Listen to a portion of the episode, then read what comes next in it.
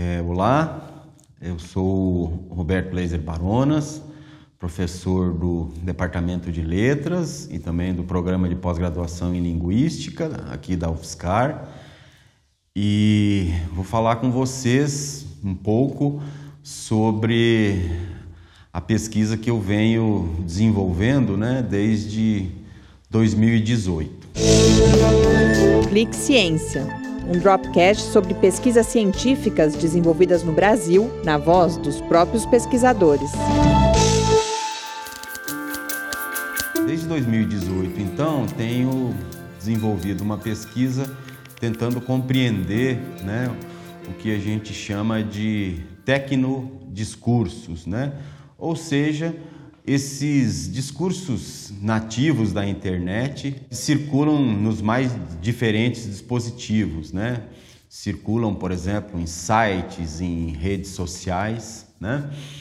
E então, desde 2018, tenho trabalhado com essa questão. Como resultado dessa pesquisa, nós fizemos a tradução de um dicionário da professora Marianne Pavot, da Universidade eh, de Paris 13 né, que é o Análise do Discurso Digital, Dicionário das Formas e das Práticas. Né?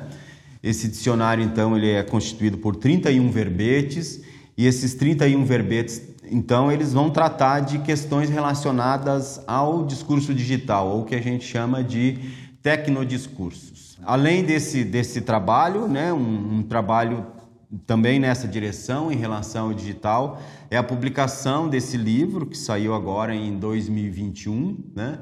que é o Ressignificação em Contexto Digital, um livro publicado então pela editora aqui da UFSCar e do FISCAR e também com o auxílio da, da FAPESP. E no que, que consiste esse trabalho? Esse trabalho, inicialmente, ele consiste em descrever Quais são as características desse tecnodiscurso? O tecnodiscurso, por que tecnodiscurso, né? Justamente porque esse tipo de discurso ele se apresenta, ele se organiza, ele funciona de uma forma diferente do que os discursos que eh, circulam, por exemplo, nos ambientes que não são digitais. Então, por exemplo, o tecnodiscurso tem como uma de suas características mais marcantes a, a imprevisibilidade.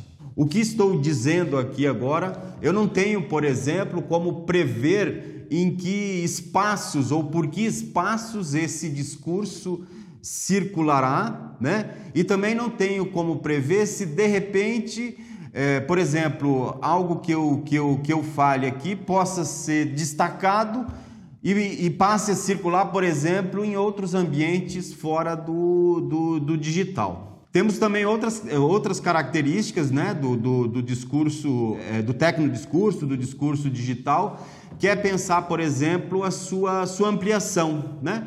Um bom exemplo para pensar a ampliação do, do tecnodiscurso é a hashtag. Né? A hashtag, então, ela surge no ambiente digital, por exemplo, né? e depois ela passa a circular em outros ambientes fora do digital. Por exemplo, hashtags que são enunciadas, né, são inscritas em muros da cidade. Depois essa hashtag ela é, por exemplo, fotografada e volta a circular enquanto imagem no próprio digital, né?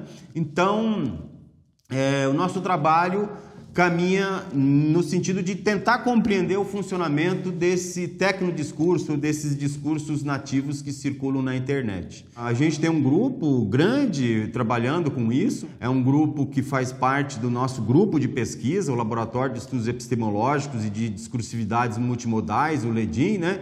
E, e que envolve, por exemplo, alunos de iniciação científica, alunos de mestrado, alunos de doutorado, supervisões de pós-doutorado. Esses dois livros que eu apresentei para vocês, por exemplo, eles são o resultado de um trabalho que fiz junto com uma supervisionanda minha de pós-doutorado, que é a professora Júlia Lourenço Costa. Então é um trabalho que envolve aí também diversos, diversos pesquisadores em diversos níveis.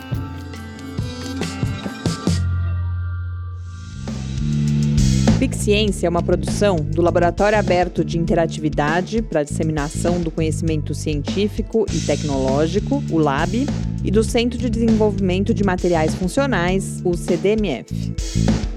Saiba mais, visite www.lab.fiscar.br. Apoio Fundação de Amparo à Pesquisa do Estado de São Paulo, FAPESP, e Conselho Nacional de Desenvolvimento Científico e Tecnológico, CNPq.